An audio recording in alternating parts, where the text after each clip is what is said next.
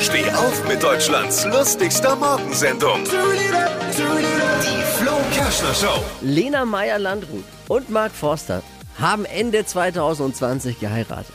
Damit war ja The Voice erfolgreicher als Bachelor und Bachelorette zusammen.